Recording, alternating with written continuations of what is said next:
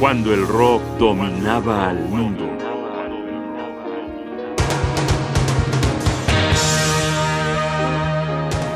Los Monkeys, la pesadilla de Darwin.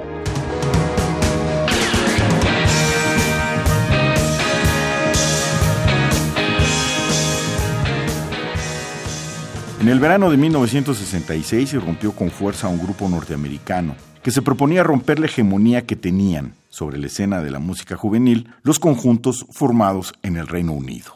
La fórmula norteamericana venía avalada por una fuerte promoción, gran despliegue publicitario, música pegajosa y divertida y el gran apoyo del nuevo medio, la televisión, que proponía semanalmente en media hora de comedia locada que nos hiciéramos creyentes de la nueva religión que proponía el grupo The Monkeys. Este fue su primer éxito, I'm a Believer. Love was only true in fairy tales and for someone else, but not for me. Our love was out to get me. Now That's the way it seemed. Disappointment haunted all my dreams. Then I saw her face. Now I'm a believer. Not a trace in my mind. I'm in love. I'm a believer. I couldn't leave her if I tried. I thought love was more or less a given thing. Seems the more I gave, the less I got. What's the use in trying?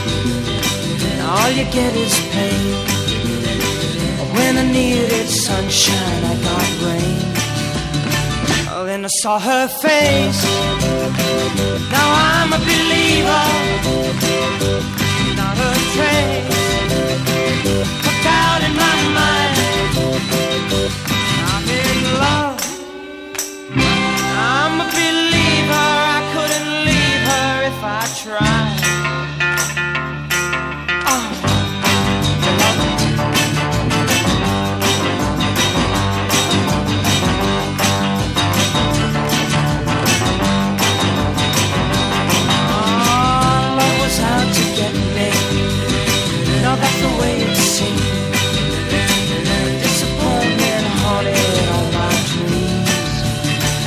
then I saw her face. Now I'm a believer. Not a trace of doubt in my mind. I'm in love.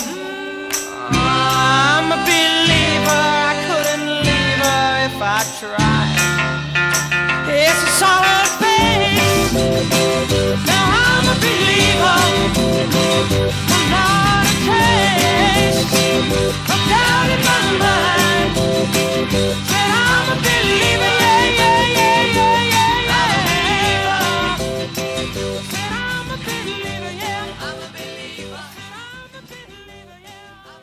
Los Monkeys fue un grupo de diseño, de casting, un negocio amalgamado por dos productores, Bert Schneider y Bob Raffleson. Curiosamente, este último, un cineasta con algunas películas interesantes. Ellos dos tramaron una suerte de gran estrategia publicitaria para poner en el ánimo del consumidor norteamericano a un grupo de rock. Usando el aparato de difusión de la NBC, tanto en las ondas de radio como en los canales de televisión, el empaquetado de los Monkeys incluía a cuatro muchachitos chistosos, David Jones, Michael Nesmith, Mickey Dolenz y Peter Tork. Eran agradables e inocentes. Fueron modelados para caerle bien a las mamás de las adolescentes de la época. Pronto nos enteramos que también eran medio bobos y que solo dos de ellos, Nesmith y Tork, sabían tocar un instrumento y poseían algunas nociones musicales. Los otros dos fueron elegidos en un casting por sus dotes físicos y sus atributos actorales. Claro que a vapor recibieron lecciones de música. Jones de canto y pandero. Dolenz era el baterista. El grupo comenzó siendo una pantomima, un gran karaoke, aferrándose a la pista musical y a la fonomímica. El repertorio de los Monkeys transitó por la balada pop, por las canciones buena onda tirándole al bubblegum, esa suerte de música que, como los chicles, Después de masticarlas un rato se les acaba el sabor y hay que sacar al mercado una más. Música de la línea de ensamblaje, comprando canciones a compositores importantes y haciendo versiones agradables. Ejemplo de esto la que acabamos de escuchar, original de Neil Diamond. Ahora escuchemos...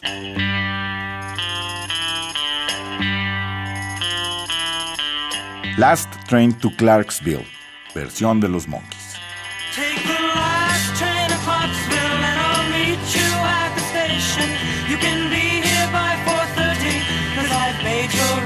Reservation. Don't be slow. Ah, no, no, no. Ah, no, no, no. Cause I'm leaving in the morning and I must see you again. We'll have one more night together till the morning brings my train and I must go. Ah, no, no, no. Ah, no, no, no. And I don't know if I'm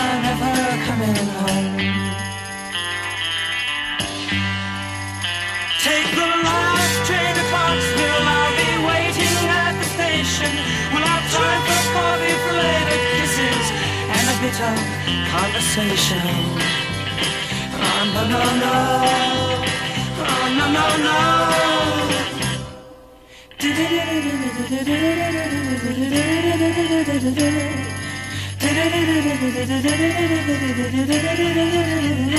Take the last train to Clarksville. Now I must hang up the phone.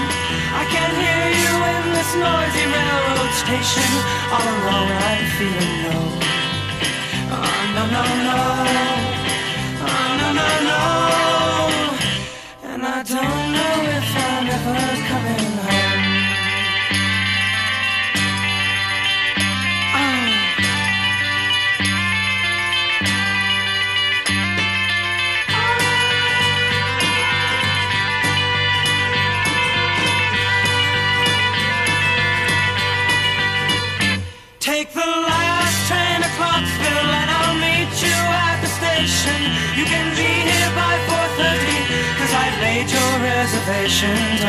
No, no, no, no. And I don't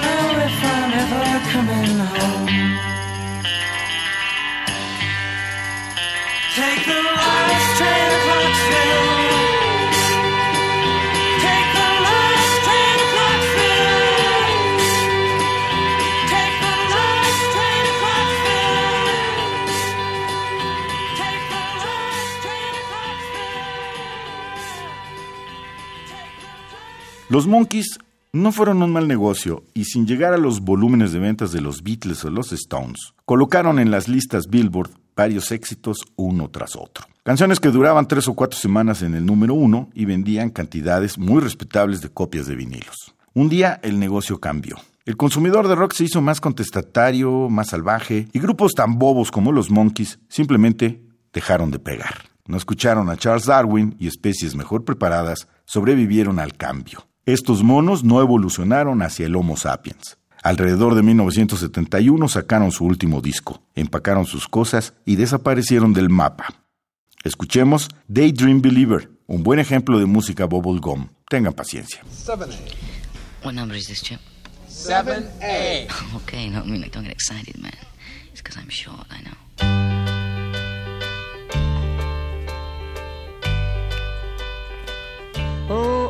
Could hide neath the wings of the bluebird as she sings. The six o'clock alarm would never ring, but it rings and I rise, wipe the sleep out of my eyes. My shaven razor's cold and it stings.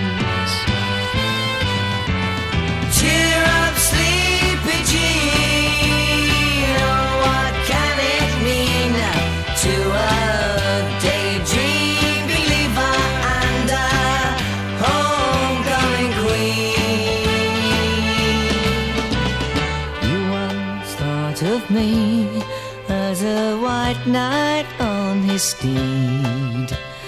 Now you know how happy I can be.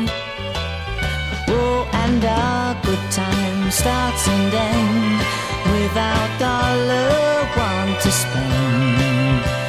But how much, baby, do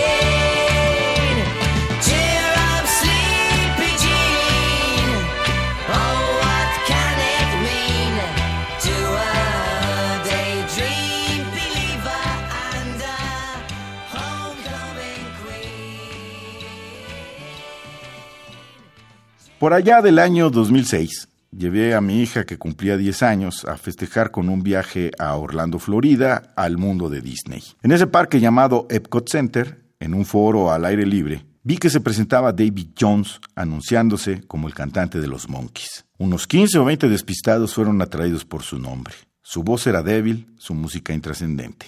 Me quedé a verlo unos momentos, lo confieso, movido por el morbo. Fue triste observar cómo aquel hombre que tuvo millones de adoradores ahora era el entretenimiento triste de 20 tristes jubilados. Terminemos con los Monkeys interpretando Circle Sky de 1968, un ejemplo de una rola compuesta por uno de sus miembros, Michael Nesmith.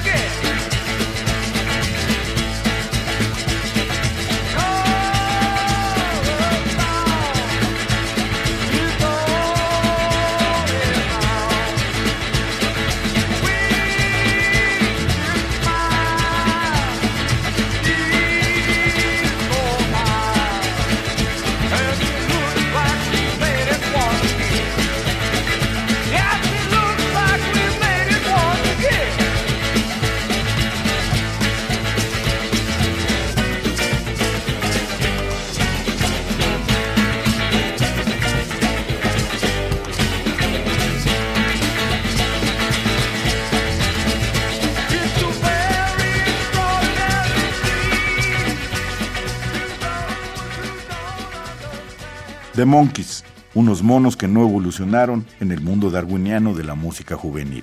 Un recuerdo de un grupo discreto y demasiado agradable que se extinguió pronto cuando el rock dominaba el mundo.